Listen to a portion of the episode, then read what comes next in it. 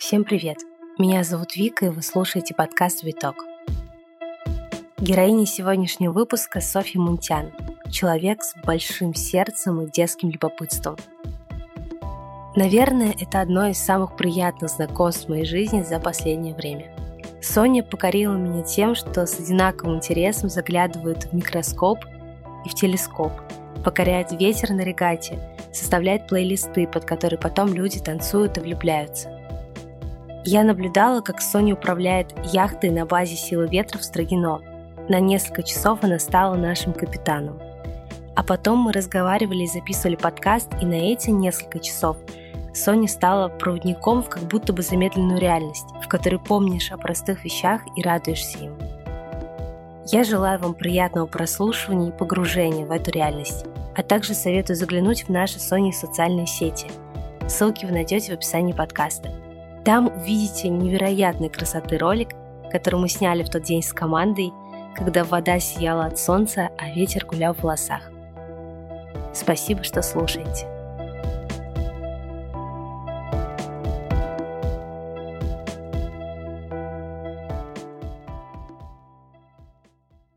Соня, привет. Первый мой вопрос. Хочу, чтобы ты рассказала просто про себя, кто ты, как ты себя называешь, как ты себя позиционируешь, потому что вот мы с тобой встречаемся второй раз в жизни, и я уже успела понять, что на самом деле у тебя очень много таких граней. А какие моменты ты сама для себя выделяешь как самые главные и основные? Привет, Вика, очень рада сегодня а, быть здесь и записывать с тобой этот подкаст. Меня зовут София Мунтян. Я себя позиционирую как диджей. А, много лет я работаю моделью, и одно из моих самых главных увлечений — это яхтинг.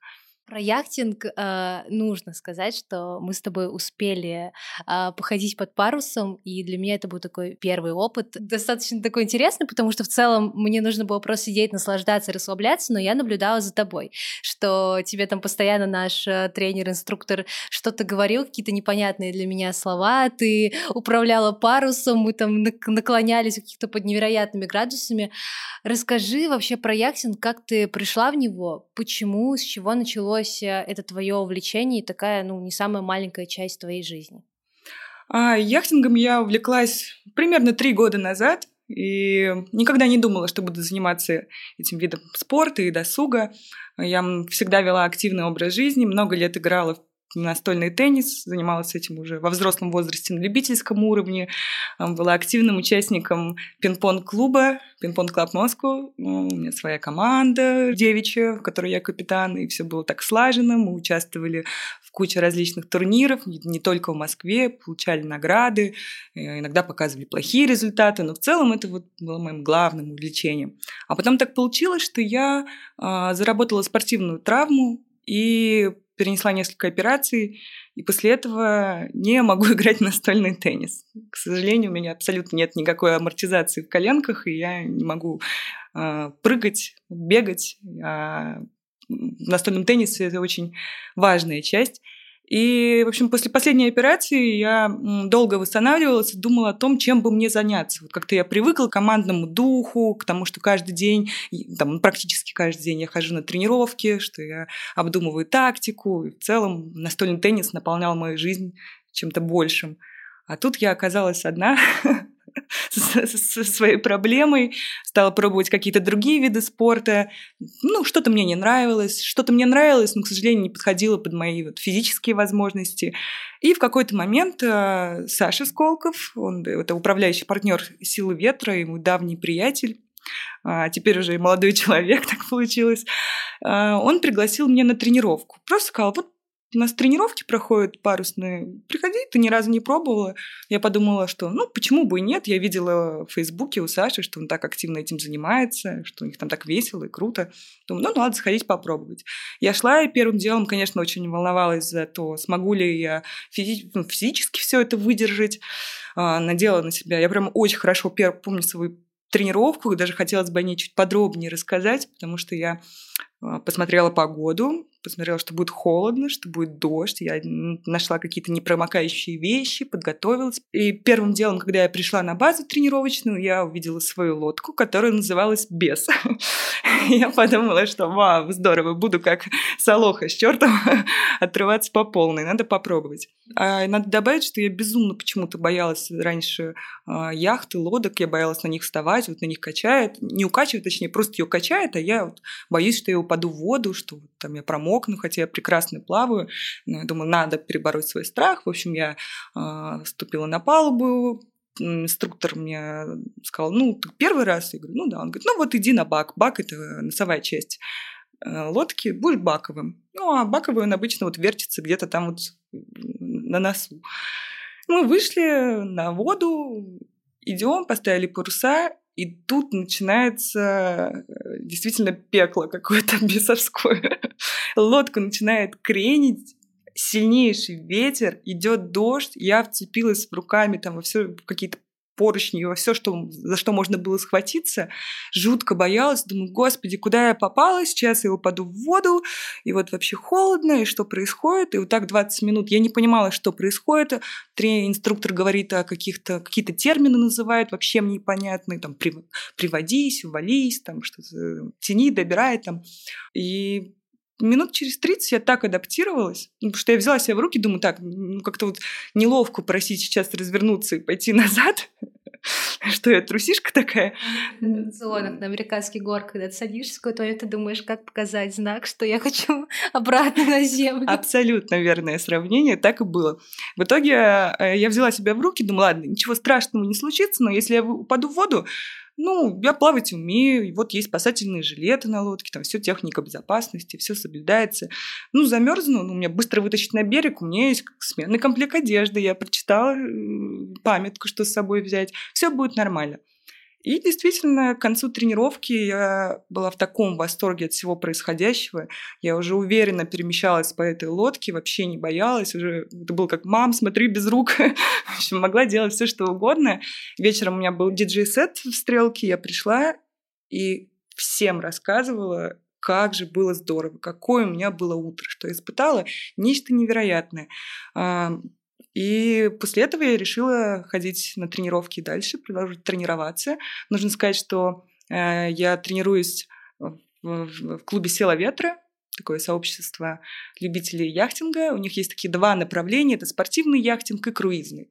Я стала заниматься на базе в Строгино, ходить на тренировки спортивного плана, а осенью первый раз отправилась в свою а осенью первый раз отправилась в регату в другую, в другую страну. Смотри, за три года что, кроме того, что ты переборола свой страх и получила настоящее удовольствие от всего происходящего, что вообще дает тебе яхтинг сейчас? Для чего ты приходишь?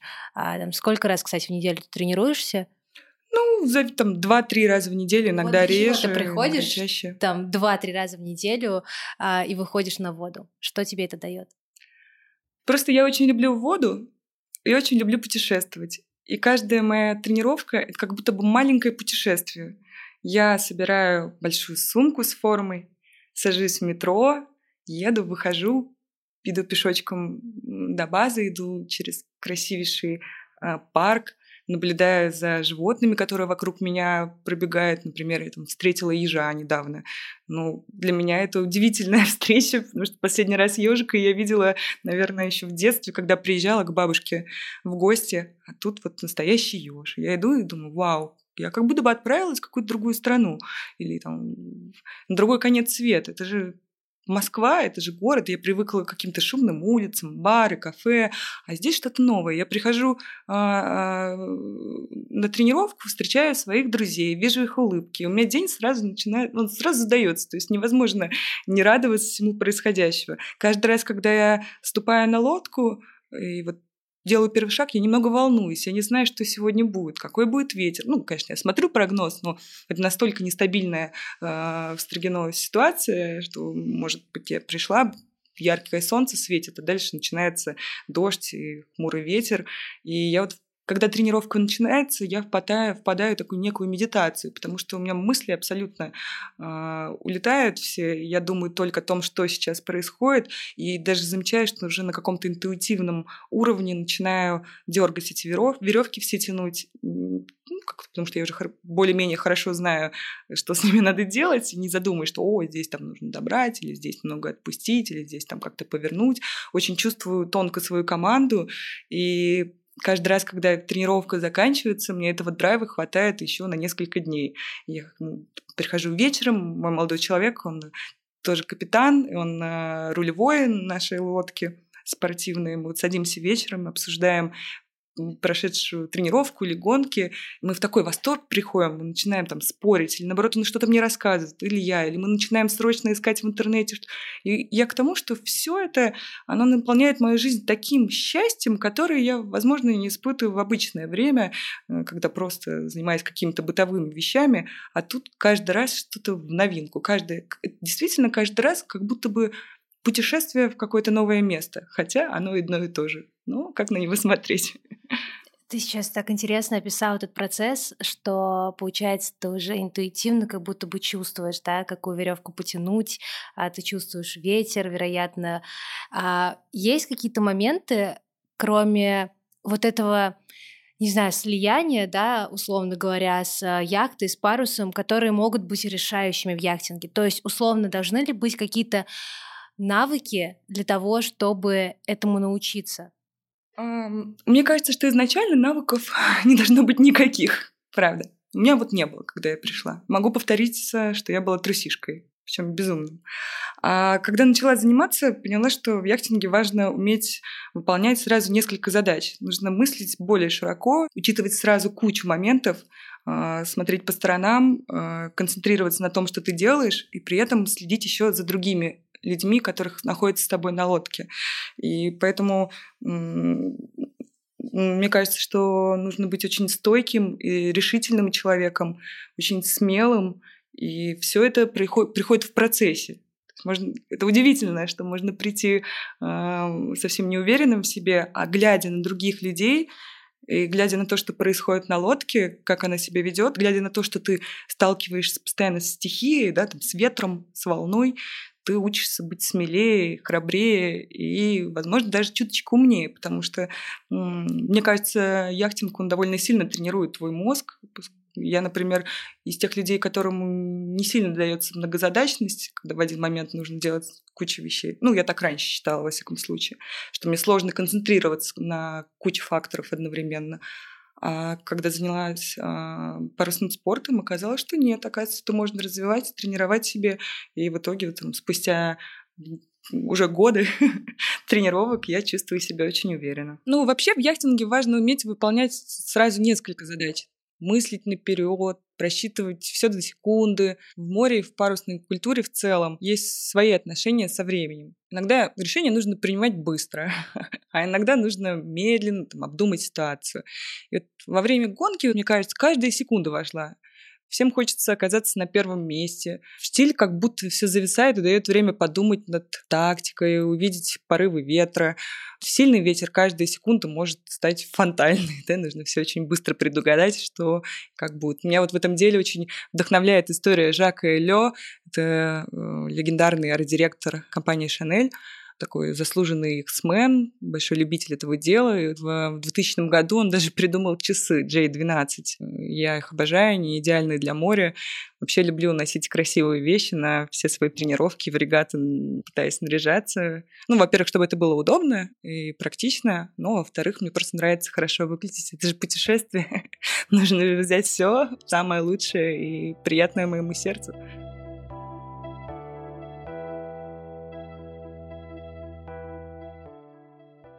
Я опять вернусь к такому воспоминанию нашей поездки а, с тобой. Я просто наблюдала, как вы с Глебом ну, переговаривались, и в какой-то момент у меня было ощущение, что вообще этот спорт, он полностью про контроль. С другой стороны, в какие-то моменты мне казалось, что это наоборот про свободу, спонтанность и вот эту способность чувствовать а, вот эту секунду, в какой момент там нужно повернуть и так далее. Вот ты можешь мне сказать, это все-таки больше про контроль или больше про свободу? а, во всем нужна мера. Я считаю, что здесь важен и контроль, и доверие между людьми. Ну вот хороший пример. Я нахожусь на позиции Гика Шкотового. Я управляю огромным парусом, он называется Грот, а мой парень, он рулевой. И мы находимся рядышком с друг другом, сидим на лодке. И я должна очень хорошо чувствовать то, что он делает сейчас. То есть я так как бас-гитара его, которая ему там помогает все делать. Очень зависит от того, что я делаю с парусом э, руления. И в этот момент между нами должна быть между нами должно быть четкое понимание того, что мы делаем, и абсолютное доверие. Это так удивительно, как будто это вообще интересно осознавать, что мы встречаемся, и при этом э, наша вот эта нежность и забота друг о друге и доверие сохраняется даже на лодке. Казалось бы, там происходят какие-нибудь экстремальные моменты, когда нужно прикрикнуть друг на друга, эй, давай делай смелее, но мы так деликатно все это делаем, что меня всегда это поражает, каждую тренировку. На такой романтичной ноте я задам довольно романтичный вопрос. А, тоже это мои личные ощущения, что яхтинг — это как вот, да, сочетание двух стихий. Это, с одной стороны, это вода, и с другой стороны, воздух. Вот какая стихия тебе ближе? Ну, честно говоря, мне довольно сложно относить себя к какой-либо природной стихии, но благодаря яхтингу я поняла, что и вода, и воздух, ну, ветер, перемещение воздушных масс, это могут быть как и тихими, так и спокойными, как яростными, там, безжалостными. И, но, безусловно, если говорить какими-то образами, то мне очень близка вода. я бесконечно люблю, я так редко, как мне кажется, с ней встречаюсь, потому что живу в Москве, у нас э, нет моря, но вот есть тренировки, на которые я хожу, и я без, бесконечно люблю воду, благоговею перед ее видом и хотела бы сама быть э, русалочкой, которая живет в воде. Я с кем-то, помню, обсуждала, что если бы в Москве было бы море, это был бы идеальный город на всей земле. Я завидую тем, кто живет как бы в мегаполисе, но при этом у них есть возможность э, выйти на пляж, куда-то уехать. Поэтому у нас есть Строгино. Будем... Да, наше море такое маленькое. Тем не менее, да, ты участвуешь в регатах, и э, я видела все эти прекрасные ролики. Я помню, что мы даже с Антоном недавно пересматривали. Э, я показывала, по-моему, это было в Латвии, если я не ошибаюсь, когда там такой ветер, волны, темно. Мы еще обсудили так между собой. Да, это не так э, мило, как мы ходили под парусом Строгино в солнечную погоду и загорали, даже когда э, яхта наклонялась, да, под каким-то невероятным градусом градусом. Можешь рассказать вообще, в каких регатах ты была и какие были самые запоминающиеся для тебя и почему? Да, я была в нескольких регатах, э, и они запомнились мне абсолютно все, потому что каждая регата была по-своему чудесна. А, удивительно, что каждая новая регата кажется вот лучше. Она вот была лучше, чем предыдущая, все уже лучше быть не может. А следующая кажется, о, она еще круче. И так вот каждым разом. Первая моя регата была в Италии, я очень запомнила, потому что все было в новинку. Я тогда еще не планировала получать шкиперскую лицензию. Я расспрашивала просто капитана обо всем, что происходит на лодке. Как, куда, вау, здорово. Мне дали порулить. Ничего себе, это, это, это здорово, это класс. Потом следующая регата была в Греции. А, это вообще фантастический регион. Мне очень запомнился остров-заповедник, к которому пришли поздно вечером встали на якорь, то есть бросили якорь прямо в открытом море, в бухточке, и э, гуляли по этому острову, и там живут э, павлины, настоящие диковинные птицы. И это было так интересно, когда подходишь к острову, слышишь очень сильное мяуканье, как будто там, там тысячи кошек. А я просто павлинов никогда до этого, наверное, не видела, ну так вот в дикой природе. Но оказалось, что это звуки павлинов. Вообще удивительная штука. И там вокруг там, ежи морские, э, олени дикие. А, но следующий день был еще круче после выхода с этого острова. У нас был довольно долгий переход, был абсолютный штиль, невероятно красивая погода. Вот когда море и небо, они сливаются в один цвет и становятся чем-то единым абсолютно, такая легкая дымка над водой. И мы шли и увидели на горизонте дельфинов. Я ни разу не видела дельфинов, никогда. Сколько раз было на море, и там в океане даже было, ну, не видела. А тут а, они начали выпрыгивать из воды, показывать свои плавнички, и я ощутила такое счастье, мне показалось, что это полная фантастика. Мы уговорили, ну, да, вернее, даже не пришлось уговаривать нашего капитана, что мы подошли поближе. Мы, не заглушая мотор, просто решили пройти мимо, мимо дельфинчиков, мимо их стаи, а дельфины подошли к нам навстречу. Они окружили нашу лодку и стали с ней играть. Они плавали, подплывали вокруг бортов, они обгоняли нос, они лодки, они как будто даже, мне показалось, чесали спинку о поверхность лодки. Это было абсолютно невероятное зрелище. Мы визжали все от восторга, пытались там снимать на видео, но даже не хотелось доставать телефон, потому что хотелось хотя бы рассмотреть. Их, ну, около десятка было. Это было фантастическое зрелище. Да. Потом я была в Латвии вот в прошлом году, как мы заметили. Это была тоже удивительная поездка, потому что Латвия была для меня совершенно неизведанной страной. Я ни разу в ней не была и даже не представляла, что происходит в Балтийском море. А в итоге оказалось, что это фантастический север, который оказался совсем не суровым. Мы были там летом, но вот то, что говоришь, на видео видела, это были абсолютно неожиданные перемены погоды. То есть сегодня абсолютный штиль и солнце, завтра вот шквальный ветер, э, волны гигантские и неописуемая красота вокруг. Мы видели места, где происходит миграция э, птиц, э, самое главное место их миграции европейские. Мы видели какие-то бесконечные красивые дюны. И даже была такая забавная история, тоже мне очень запомнилась.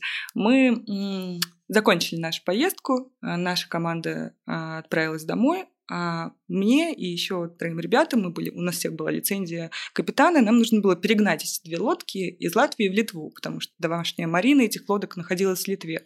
Переход был очень долгий, мы встали рано утром и шли там ну, около 12 часов, допустим. И это было как? Мы проснулись, вышли, были очень сонные, не выспавшиеся, идем, никого вокруг нас нет, это абсолютно не яхтенный регион, вот только эти две парусные лодочки, у нас по два человека на каждой лодке. И мы решили нести вахты, что один рулит, другой несколько часов спит, потом мы меняемся. И вот как раз мое время управлять лодкой. Э, я иду и вижу на горизонте летают вертолеты. Думаю, вау, здорово, связываюсь по рации со своим напарником с другой лодки, говорю, о, посмотри, какое там интересное зрелище происходит. А вокруг, ты понимала, вообще абсолютная тишина, ничего не происходит. Тихая Балтика, и Латвия. И мой напарник говорит, да, во, класс, смотри, достань бинокль, там еще и корабли стоят какие-то огромные, кажется, военные. Мы такие, да, супер. Ну, мы посмотрели с ним по нашей карте, что у нас ничего не должно быть, э, никаких помех э, на нашем пути, ничего не запрещает нам идти, а у нас курс прямо идет через ту зону, где мы видим, что происходит что-то интересное. Мы думаем, ну ладно, давай не будем менять наш курс, а мы его не можем поменять, иначе мы не успеем там прийти к нужному времени. И мы вот пошли на пролом.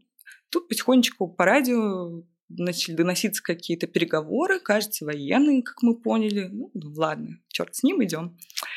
И, в общем, радость такая, все, подходим ближе, и это стоят огромные авианосцы, летают истребители над нами уже буквально, мы в самом эпицентре находимся, вертолеты военные, там какой-то полный дюнкер, в полном шоке, и такие, во, ну, у нас и шок, и такой какой-то детский интерес. А что же это такое? Давайте посмотрим. Ну, в итоге к нам подъехал военный катер, очень вежливо нас попросили поменять курс, развернуться и там обойти все это место. Оказалось, что это была зона военных учений. В эти дни проходили какие-то масштабные военные учения, но, как нам кажется, они... Почему мы так далеко пробились? Потому что они даже не обратили внимания на две какие-то маленькие парусные лодочки. Что-то... Слабое место их. Как подобраться, оказывается. Очень было смешно. Мы в итоге практически чуть не опоздали на наш рейс, но успели там все вовремя секунду в секунду скачать на самолет, сдать лодку. Но как мы смеялись, и потом эту историю рассказывали еще несколько месяцев, что мы вот это приключение, ладно, там дельфины, павлины, красота, вот мы попали в зону военных учений.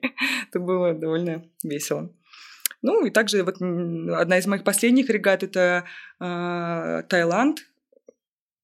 Это тоже относительно новый для меня регион, потому что я была там один раз и была просто на отдыхе в отеле, без каких-то путешествий.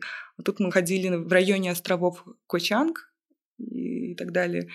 И это тоже фантастика. У нас был большой катамаран, мы останавливались в самых красивых бухтах и местах, исследовали дикие пляжи. А тоже одно из самых ярких впечатлений — это светящийся планктон. Это когда ты плывешь в воде, делаешь взмах рукой, а вода переливается голубым каким-то неоновым цветом.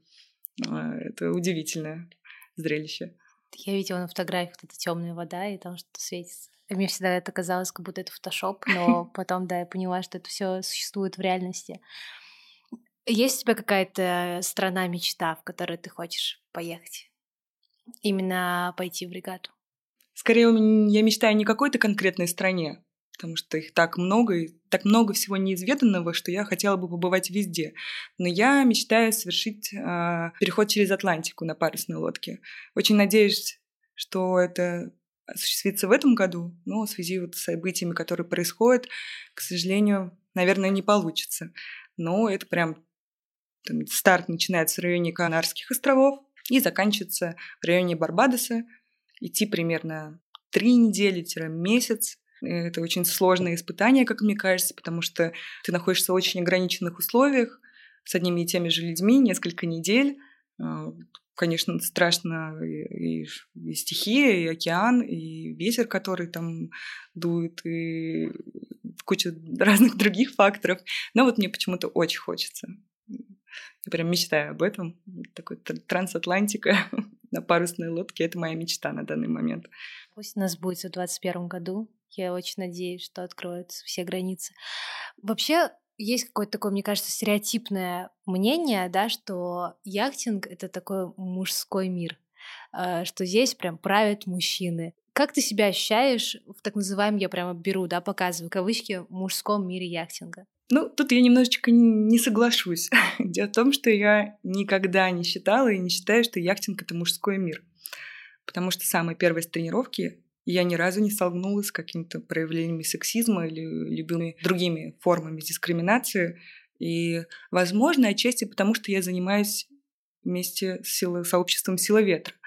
И как раз-таки на мое стремление стать капитаном повлияли примеры девушек-капитанов, которые э, участвуют в регатах. И я смотрела на них и смотрю до сих пор и восхищаюсь ими, потому что они делают все так же ловко и уверенно, как и мужчины-капитаны.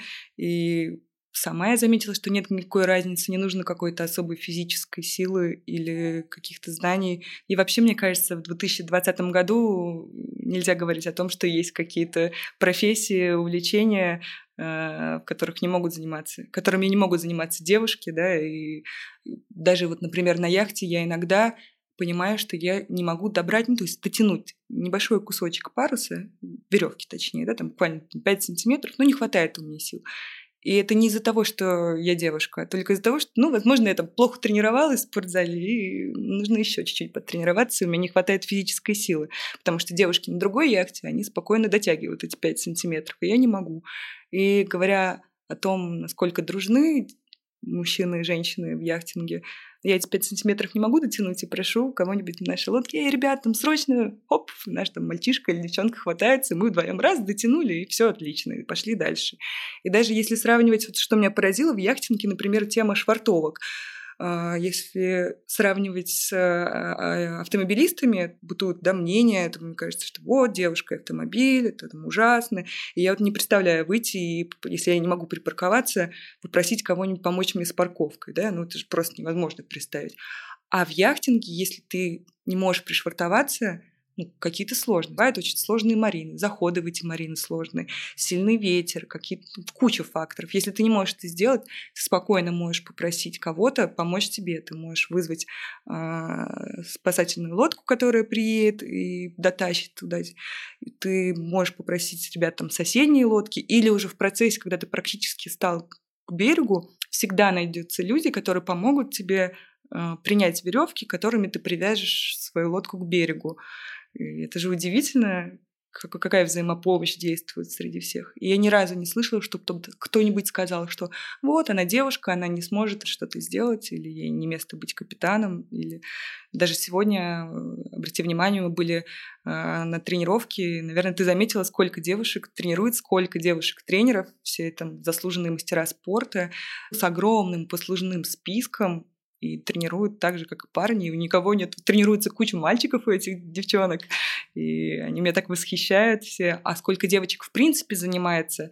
Большая часть э, участников гонок — это девушки. Поэтому я не считаю яхтинг мужским миром. Я могу ошибаться, но это, опять же, только мой личный опыт. Еще знаешь, что я подумала? Ты сейчас рассказывал вообще про историю с парковкой. И я помню, что когда на тренировке мы тоже пришвартовывались, и вот Глеб, наш инструктор, э, говорит Антону, «Э, ты можешь прям ногой соседнюю лодку толкнуть. Я почувствовала внутри себя такое сопротивление. Ну как же так? Как мы ногой соседнюю лодку толкнем? Ну, это же невежливо, что они подумают. И, когда... и только потом поняла, что на самом деле мы им помогаем, мы помогаем себе, и что это нормально.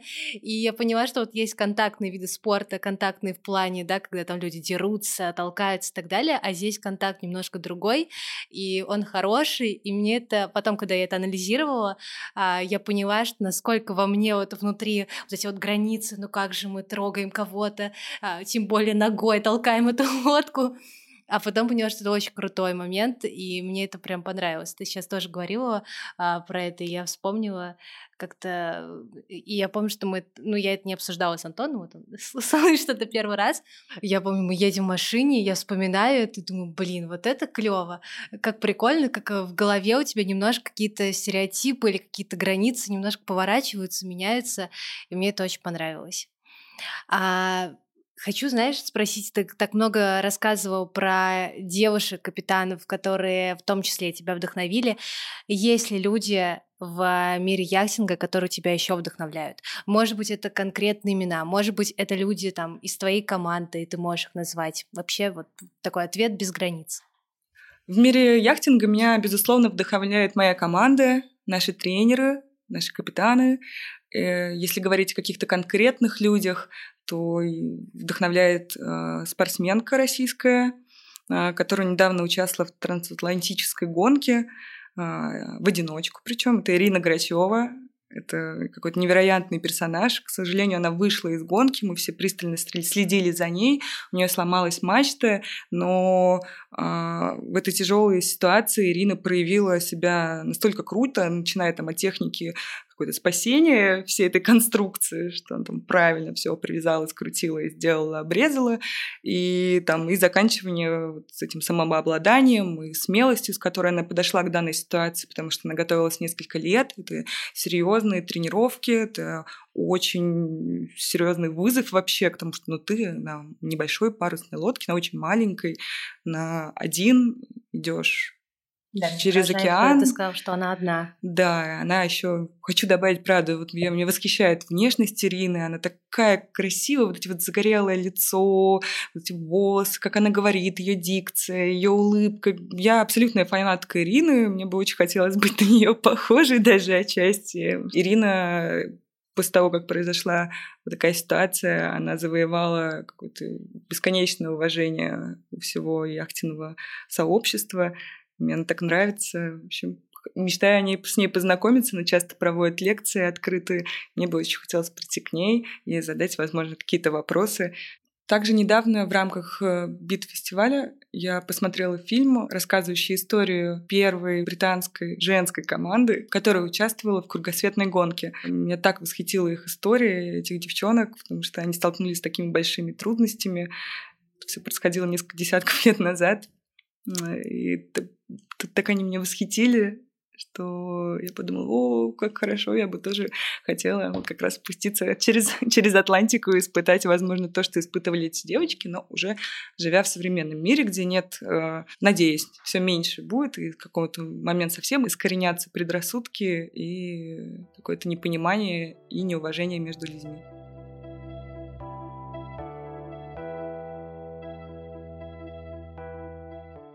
Сонь, я не могу не спросить у тебя про космос. как э, такое одно, наверное, из важных увлечений в твоей жизни. Можешь рассказать? Просто для меня это необычно, правда. Я тоже, мне кажется, как любой человек заворожен космосом, то, что происходит у нас над головой, э, Илоном Маском и прочими важными именами. Но как вообще космос пришел в твою жизнь и так плотно там поселился? Да, действительно, я увлекаюсь любительской астрономией, увлекаюсь этим направлением с детства. И любовь э, к космосу и к дальним планетам привил мне мой отец. Он был летчиком, э, летчик-полярник. И в целом тема неба была близка нашей семье. И однажды отец показал мне фильм, который называется «Контакт» режиссера Роберта Земекиса по сценарию ученого астрофизика, одного из главных популяризаторов науки э, Карла Сагана. Это фильм повествует историю девушки, радиоастронома, которая получает сигнал а, какой-то другой цивилизации, какого-то другого мира а, из района звезды Веги, и дальше там идет развязка, как все. не буду ее рассказывать. В общем, фильм меня абсолютно восхитил, потому что это была немного непривычная для меня научная фантастика. И в целом, наверное, в первую очередь меня восхитило то, что главный герой, а точнее героиня, это девушка. Наверное, до этого я сталкивалась только с диснеевскими принцессами, которые были клевыми и интересными. А тут, надо же, девушка ученая, оказывается, она может быть таким супергероем. Причем мне поразило ее упорство, ее мечты о том, как она идет к своей цели, меня поразило то, что при этом она еще умеет любить, о том, что она может быть нежной, о том, что а, она может быть абсолютно разной. То есть такой вот этому фильму уже, наверное, сколько там, лет 30 примерно, а образ Элли, так звали главную героиню, которую играет Джоди Фостер, он до сих пор у меня вот как-то вот в голове засел о том, что я бы тоже хотела быть вот такой. Я была настолько поражена фильмом, что потом все лето провела на балконе с э, атласом звездного неба, изучая созвездия, их названия, какие-то основные названия звезд и прочего, там положение каких-то объектов на небе. Э, увидела первый раз Млечный путь, э, и все ну, это вылилась в какую-то любовь на всю жизнь. Не так давно, несколько лет назад у меня появился свой телескоп. Теперь я могу без чьей-либо помощи сама наблюдать за э, то, тем, что творится на небе. Также каждое лето я посещаю Крымскую астрофизическую обсерваторию. Это чудесное место, которое находится в Крыму. Оно спрятано в горах, далеко от э, какого-то цивилизованного мира. Там нет освещения внешнего, там абсолютная темнота. И наверное, самое красивое небо, которое я когда-либо видела. Я помню очень хорошо свои ощущения, когда я приехала в обсерваторию первый раз, подняла голову и поняла, что я вижу все звезды, которые я видела в Атласе, я теперь вижу вживую, что их оказывается так много. То есть я предполагала, что их много, да, в видимом каком-то диапазоне, но, к сожалению, не в тех местах, которых я проводила до этого. Все-таки засветка городская, она очень влияет на видимость. И вот я каждый год приезжаю, э, со всей, точнее, со всей страны слетаются такие же любители астрономии, как и я, Целый день мы проводим какие-то лекции, мастер-классы, а вечером с наступлением темноты мы берем свои телескопы, отправляемся на полянку и рассматриваем все, что происходит на небе. Так, и также я занимаюсь астрофотографией, то есть я пытаюсь запечатлеть на фотокамеры то, что я увидела. Я делаю множество снимков одного объекта, потом с помощью специальных программ складываю эти снимки, получая одно большое красивое изображение. И, наверное, один из самых удивительных объектов, которых я увидела, это была галактика Андромеда потому что она, мне кажется, очень романтизирована в целом в массовой культуре, но никто ее никогда глазом так не видел.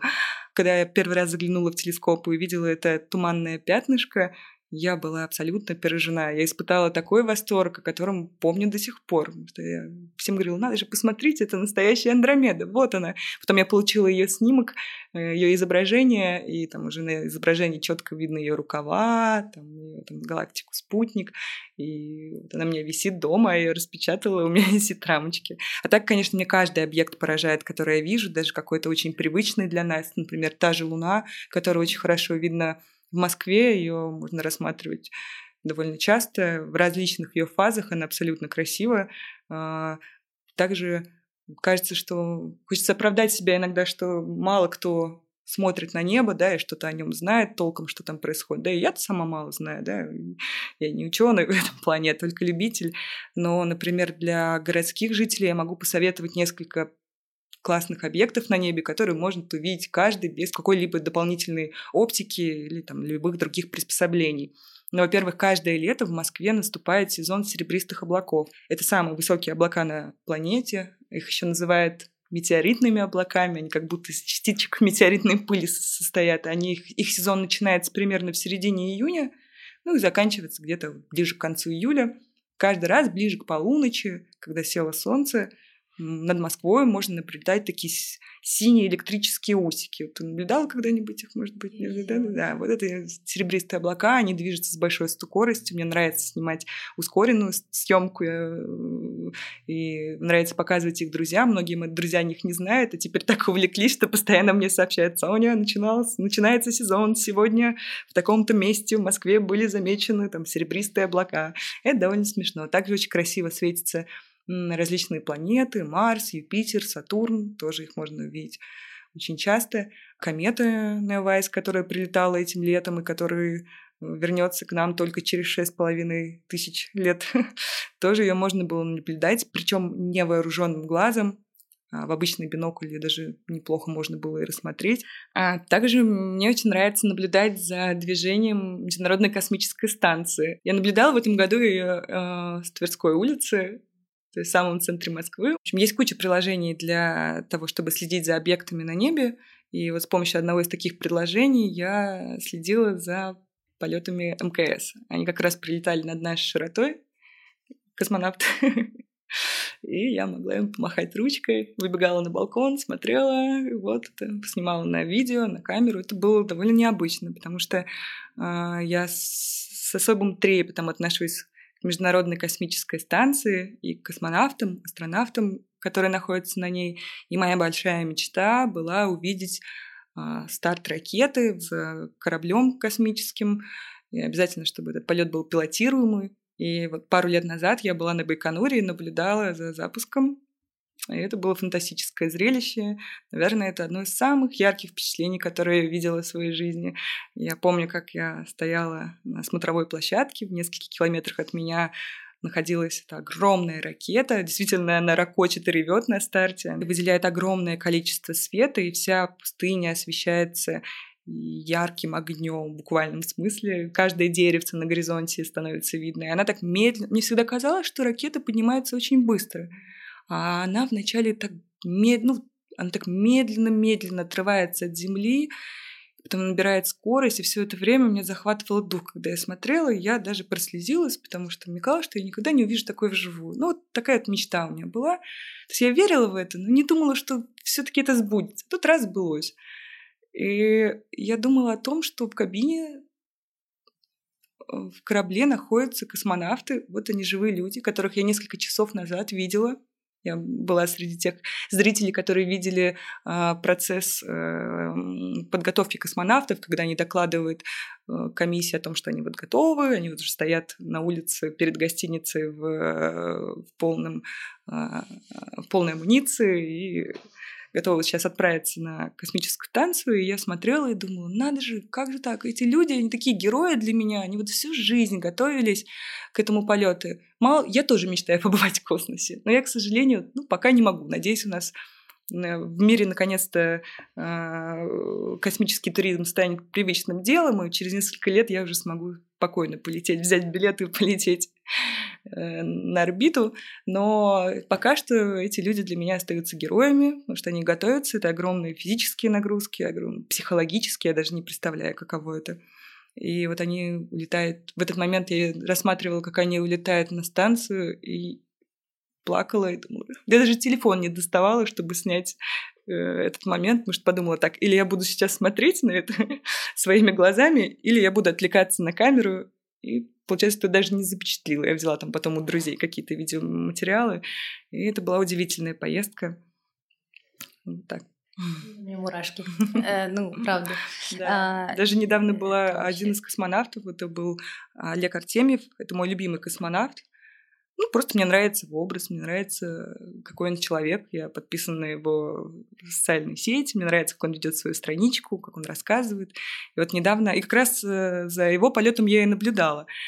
И он э, недавно презентовал свою книгу, фотографии, которую он сделал с борта МКС.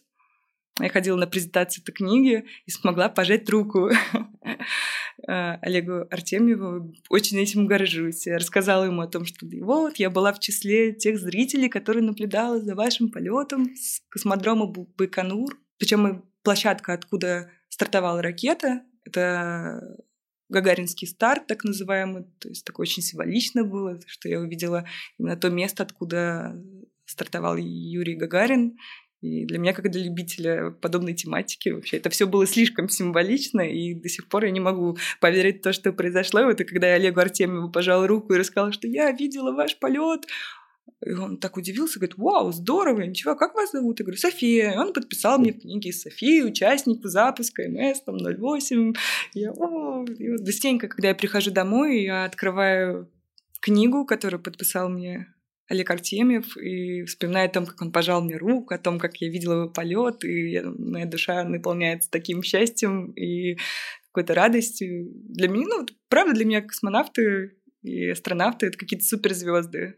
Вообще удивительно, мы этим летом тоже наблюдали я расскажу сейчас эту историю. я не знала про то, что там будет этот так называемый парад планет, но я помню, когда у нас, получается, кровать находится напротив э, окна, и в какой-то момент мы лежим, засыпаем, и просто комната просто наполнилась светом, и мы видели, как на стене отображается тень, и мы, ну, такие, ничего себе, вот эта луна какая яркая. И, по-моему, Антон просто сфотографировал, вот прямо лежа на кровати, сфотографировал эту луну, и мы видели, что там рядом еще какие-то две точки.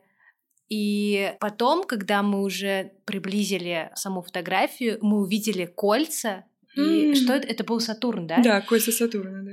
Мы были в таком шоке. То есть ты просто приближаешь фотографию айфона, и ты видишь вот этот вот кружочек и кольца вокруг него. У меня не знаю, я в этом была в таком бешеном детском восторге. Я не могла поверить, что мы из окна комнаты, лежа на кровати, мы видели планеты, про которые нам рассказывали в школе. И поэтому для меня с того момента а, вот это вот связь, что космос на самом деле он близко, и вот он такой настоящий, и все, что мы читали, это все правда. Короче, сейчас вот ты рассказываешь, и мне кажется, у меня давление даже поднялось от этого восторга. Я помню это до сих пор, это какое-то невероятное воспоминание, которое будет, наверное, вот так всю жизнь.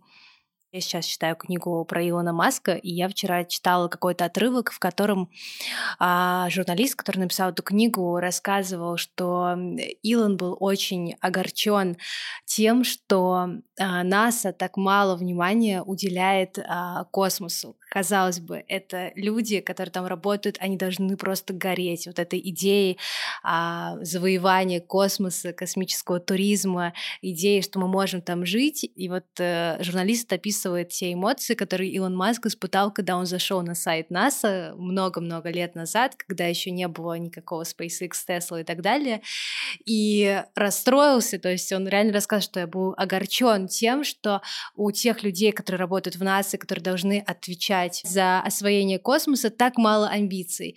И когда ты читаешь этот путь человека-мечтателя с очень амбициозной мечтой о освоении космоса и Марса, ты начинаешь задаваться этим вопросом, а вообще верю ли я в то, что люди могут действительно жить на Марсе? И вот сейчас мой вопрос передается тебе. Веришь ли ты в то, что мы можем, правда, туда полететь и там жить? Конечно, верю. Я мечтаю об этом. Мне безумно хочется своей, чтобы жители нашей планеты наконец-то начали осваивать другие миры, другие планеты, возможно, другие звездные системы и улететь за пределы нашей галактики. Я об этом мечтаю, очень верю в Илона Маска. Это такой...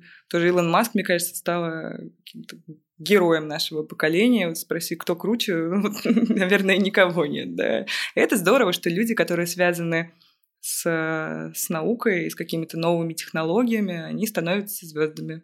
Я очень верю в его идеи, и мне кажется, вообще Илон Маск, он стал таким популяризатором темы космоса, космонавтики, и все этим заинтересовались. И это клево. Но я верю, да. Очень хочу. Я хочу перейти, знаешь, вообще к теме а, твоей профессии, твоей работы, но последний такой вопрос, который относится к космосу. А, мы, когда разговаривали с тобой в прошлый раз, а, когда познакомились, ты так интересно начала рассказывать про микроскопы, которые тебя восхищают и восторгают. А, меня восхитило то, с каким восторгом ты об этом говорила. И я хочу, чтобы ты просто... Ну вот я не могу просто проигнорировать эту тему. Я хочу, чтобы ты немножко рассказала вообще про это увлечение, как ты к нему пришла, про эту тихоходку. Вот просто повтори, пожалуйста, это еще раз. Да, не так давно у меня появился микроскоп. Это микроскоп моего молодого человека. С ним он возился, когда был совсем юным школьником, он учился в биологическом классе, увлекался биологией и микромиром. В общем, мы были в гостях у его родителей, я э, очень выпрашивала его дать попользоваться. Конечно, мне его сразу же отдали. Это чудесная штука. Я по приезду домой сразу же собрала несколько образцов мха, там, правильно его приготовила, замочила водой и ищу теперь тихоходку ну, тихоходка — это микроскопическая беспозвоночная, она очень живучая, одно из самых там выносливых существ на планете. Она может выдерживать там экстремально высокие температуры, экстремально низкие температуры, при этом а, впадает в анабиоз, когда испытывает вот такие неприятности, и потом, когда наступают комфортные, э, комфортные условия, оно просто опять просыпается и там ведет дальше свою жизнь. И я их однажды видела э, через микроскоп в музее в Амстердаме, живой препарат, прям живые тихоходками, но после этого загорелось мечтой, что я вот очень бы хотела и таких тоже дома иметь. Вот еще, пока, к сожалению, нашла только, кажется, одну, она в состоянии анабиоза, и не могу ее разбудить, э, не смогла, точнее, ничего с ней сделать, но ищу дальше. А так вот мой молодой человек подарил недавно мне букет цветов, и я специально не меняла им воды, чтобы вырастить э, какие-то микроорганизмы, и вырастила, да, у меня есть целая банка инфузорий туфелек, они уже такие жирненькие стали, поедают там друг друга, и водоросли, и микроскопические черви, и вообще этот микромир удивительный. Я каждый день прихожу домой, бегу к микроскопу искать тихоходку уже. Причем все мои друзья и родные, они знают об этом моем поиски, как там пытается способствовать, там, вот, видели где-то мох такой приятный, или там, вот, посмотри, вот еще за домом там есть там лужа, вот, собери там дождевую воду. В общем, вот такие у меня вечера. Оказывается, что микромир, что далекий мир и большой, они удивительно интересны одинаково. Да, просто так классно, что у тебя есть вот это э, ощущение, не знаю, интерес вот это, да, к э, мирам, казалось бы, просто микроскоп и телескоп — это очень разные вещи, но ты правда мне тогда ты, ты заразила вообще. Я поняла, что я правда сама хочу заглянуть в микроскоп. Мне кажется, это надо найти, да, где-то и, и просто посмотреть. Ну, про, я потому что да, приглашаю в гости. Посмотрим. Я с удовольствием, потому что правда это все как будто бы такое далекое из уроков по биологии в школе, когда тебе это показывали, но в школе это не вызывало такого интереса. Не знаю, почему, чем старше ты становишься, тем больше а, тебя притягивают такие простые вещи. Но мне кажется, есть есть какая-то закономерность в этом. От этого просто жизнь, она становится намного интереснее. То есть каждый мой новый день, он клевый, удивительный. Я я правда, я радуюсь обычно каким-то мелочам. И правда, какая-то ерунда, она может развеселить и там, а, обрадовать на весь день. И вот я иду вечером и знаю, что я буду искать тихоходку, и когда я нахожу, ну, не тихоходку, какое-то э, друг, другое существо, я уже настолько счастлива, я там начинаю, пытаюсь ее снять, сфотографировать в телефон. Вот, о, появилось изображение, надо же, э, поставлю на заставку, не знаю, отправлю друзьям. Мне это так веселит, там, или идешь, увидел какую-то планету, или там какой-то объект на небе интересный. И я тоже так восхищаюсь этим, не могу объяснить, почему, Хотя я думаю, что просто пытаюсь свою жизнь сделать немного э, интереснее, чем Хотя она и так интересная. Просто немножко расширить эти границы моей радости и радоваться не только каким-то большим вещам, а даже маленьким, и от этого кайфовать.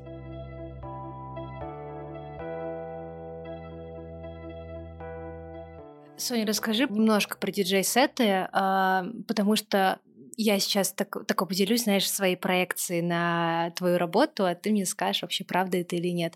А для меня вообще люди, которые работают, а, которые работают диджеями, которые а, вот они стоят, то есть они не совсем как бы выступают на публику, то есть у них нет этого а, вышел с микрофоном, где ваши руки и так далее, то есть они как будто бы в своем немножко мирке, но тем не менее вот этот вот работа в их маленьком мирке, она очень сильно влияет на людей, которые приходит. А можешь ли ты рассказать, что ты испытываешь, когда ты просто встаешь э, за пульт и начинаешь э, что-то делать э, волшебное с музыкой? Чувствуешь ли ты, как реагируют люди, настроение, эмоции людей? Можешь ли ты на них как-то влиять, ими немножко манипулировать с помощью определенных каких-то кнопочек? Что вообще с тобой происходит, когда ты встаешь вот так на вечеринке за пульт? А, когда я встаю на вечеринке за пульт, я испытываю два чувства. Первое — это страх, и второе — ощущение счастья. А, страх, ну, и, оказывается, страх это нормально, в принципе, все волнуются. Разговаривала со многими диджеями, музыкантами, даже яхтсменами, что да, все боятся это. Но как-то я пересиливает довольно быстро, и остается вот эта эйфория, которую хочется всем показать и отдать. Потому что я безумно благодарна моей жизни, что мне выдался шанс стать диджеем, потому что я с детства люблю музыку. Мой отец был большим любителем джаза, моя мать музыкант э, э, профессиональный, и как-то я всегда была окружена классной, как мне кажется, музыкой, и мне как-то пытались привить интерес вообще к ней, и Потом, когда я росла, я так и осталась любителем, большим коллекционером, и обожаю фестивали и концерты. То есть я, в принципе, даже редко хожу в бары и клубы просто так, э, чтобы что-нибудь выпить или поболтать с друзьями, и обычно прихожу, чтобы послушать кого-то. А, поэтому, когда я стою за пульт, я испытываю невероятное счастье от ощущения, что надо же, мне выпалась такая возможность поставить ту музыку, которая мне очень нравится, которую вот я сижу и собираю днями и ночами, причем в свой же кайф. Это, правда, мне очень нравится поиск, да, и какая-то подборка а, этих музыкальных композиций.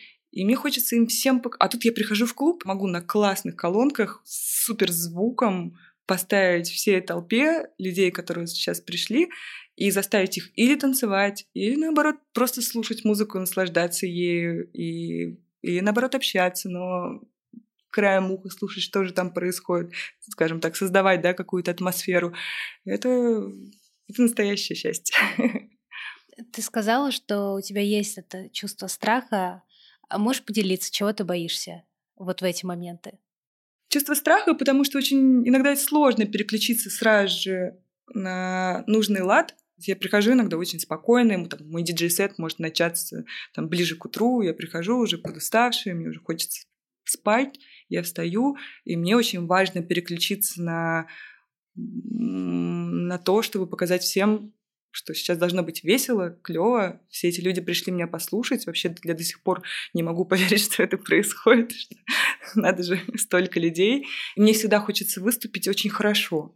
У тебя есть какой-то рецепт музыкальный, когда тебе грустно или наоборот весело. То есть, условно, а, я примерно понимаю, что когда мне хочется спокойно поработать или успокоиться. А, у меня есть ряд э, альбомов, которые стоят в закладочках, и я могу к ним вернуться. И это вот такие мои, а, такое мое лекарство от э, грусти, от тоски. Или наоборот, есть какие-то классные такие стимуляторы веселья. Я точно знаю, что вот я сейчас включу вот этого рэпера, и мне будет офигенно. Есть у тебя какие-то конкретные имена, что вот когда мне грустно, я включаю вот это, а когда мне хочется, наоборот, зарядиться энергией, я выберу вот это. Да, у меня есть такая группа. Я ее большая фанатка. Была на нескольких концертах по всему миру и слушаю ее со школы. Это группа The Cure. И вот она меня всегда спасает в моменты печали. То есть, если мне печально, с ней мне становится еще грустнее, но от этого даже, даже прикольно. А моменты радости, ну, конечно, мне становится еще, еще веселее. Поэтому это, наверное, моя самая любимая группа. Конечно, я слушаю кучу разных других исполнителей, но если спросить по конкретную, то да, это она. Вторая твоя такая работа, да, ты модель. А, расскажи, вот для меня, конечно, модели, то есть по своей работе я достаточно часто с ними контактирую, и э, так удивительно, что для меня это всегда красивые люди, а, безумно но очень многие из них достаточно спокойно относятся к своей внешности. Некоторые даже там признаются, что им э, требуется много усилий, чтобы как-то себя принять, полюбить и так далее. Вот можешь рассказать про такое честное отношение к своей внешности? Какие они у тебя? Честно, вот мне правда она очень нравится. Класс. Я абсолютно ею довольна. Но я не хочу показаться тем человеком, который вот прям родился и все ему понравилось. У меня были истории э, травли, с которой я, к сожалению, сталкивалась, но, к счастью, которая не повлияла на дальнейшее мое отношение. В общем, как было? Я родилась, и мне было все равно. Меня одевала мама, я была самой красивой принцессой, любимочкой, внучечкой, и вообще вся семья меня обожала, друзья, ну, как-то мы были совсем маленькими, кажется, никто на это внимание не обращал. И как случается, ты приходишь после летних каникул в школу, и что-то пошло не так. А я хорошо училась, я, меня любили все, любили учителя, и вообще все было прекрасно. Я пришла после летних каникул, и это была средняя школа, я думаю, класс шестой, наверное, пятый, шестой, шестой, наверное. И меня стали очень жестоко травить мои одноклассники. Травили они по причине того, что у меня есть волосы на руках. Это доходило до абсурда. Со мной не хотели сидеть за одной партой, от меня пересаживались. Мне придумали обидные прозвища. Меня хотели, там, тогда это называлось «забить стрелку». А я из такой интеллигентной семьи, как мне казалось, что о, забить стрелку, забивали стрелки после школы э, девочки, причем и мальчики, мои одноклассники, там из, из других классов, гоняли их сменкой, били, чтобы они меня не трогали, и отстали от меня. И если поначалу это как-то, и это все по нарастающей шло, то есть каждым месяцем все хуже, хуже, хуже и хуже. А для меня это было удивительно, но Правда, я вообще не, не обращала внимания на свою внешность. Мне казалось, что все в порядке, я расту, у меня там куклы есть. Я еще тогда в куклы до, там, до того времени не играла. Там скейтборд появился. Ну, как-то все нормально. И э, я очень благодарна своей маме. Моя мама — это, конечно, самый главный пример для меня. Главная моя подруга, главный мой советчик, мой же психолог. И в тот момент она поступила очень правильно, как мне кажется. У нас, к сожалению, не было возможности перенести меня в другую школу. Вот я каждый день приходила после уроков и рыдала. Я, вот, я приносила олимпиадные какие-то грамоты, там, приносила классные оценки, но все это меня не радовало, потому что меня целый день обзывали, травили, плевали, там, все что угодно. Я приходила, рыдала, а, а мама меня успокаивала. Причем успокаивала какими способами? Она пыталась, она там, мы садились с ней перед зеркалом, она говорила, Соня, посмотри, какие у тебя красивые пышные волосы. Длинные, а у меня коса до пояса была прям. Я говорю, ну да. Она говорит, вот какие у тебя красивые брови. Я говорю, ну да. Она говорит, ну что удивительно, что у тебя есть волосы на руках. Ну при такой-то эффектной внешности, да, при таких, при таких волосах там в других частях тела, это нормально. Я думала, ну может быть. Ну конечно, меня это не успокаивало. Дальше мама взяла и отвела меня к эндокринологу, чтобы мы проверили, может быть, действительно какой-то дисбаланс гормональный есть в этом а, Анализы выдались отличными, все в порядке. Казалось, что это просто особенность моей кожи, моего организма. Вот такая пушистенькая, пушистенький котеночек, как называла меня мама, вот э, такой у нее родился. И третья, она предложила сделать лазерную эпиляцию. То есть мы рассматривали этот вопрос, но врачи сказали, что лучше это делать после того, как я немного повзрослее, все-таки я была слишком маленькой. Ну, как-то мы эту идею оставили, ну и пришлось жить дальше. И мама, она взяла и записала меня в театральную студию при театре Мел. Это была очень клевая студия. Я туда прошла. Там, и я стала заниматься по 3-4 раза в неделю в этой студии на несколько часов. То есть после школы я приходила, переодевалась и сразу же мчалась в студию. Меня взяли в спектакли, причем брали на главные какие-то детские роли. И я стала абсолютной звездой театра. А, никто ни разу мне там не сказал о том, что что-то не так с моей внешностью, и уже где там какой у меня волосик, тоже никто не замечал. И это был такой контраст, когда утром вот я вся в этом гнете своих одноклассников нахожусь, а вечером я прихожу и выступаю на сцене, а мне там даже, даже платные спектакли были, я там на свой первый телефон заработала мобильный, ходила. И буквально за несколько месяцев я так адаптировалась вот к тем условиям, в которых была. Я приходила в школу и думала, ну, как бы это не звучало чванливо, но я чувствовала себя классно. Я думала, да ладно, у меня там какие-то волосики, вы меня обзываете, а меня вчера по телевизору показывали вообще-то. Ну, это, знаете, тогда все смотрели телевизор, там было поколение, да, для которых было важно появиться на экране, ну, и, скажем, в какой-нибудь там передаче большая стирка появилась. Это смешно, но тогда казалось это крутым очень. И да, и как-то все. И потом случайным образом мы переехали в другой район, я перешла в другую школу, и никто до сих пор не сказал что-то насчет моих внешности. Самое смешное, что эти волосы до сих пор со мной, я так и не стала с ними ничего делать. Мне кажется, что они, ну, какая-то вот частичка моего образа. Никто ни разу даже не ретушировал их, хотя я снималась для многих рекламных компаний, журналов.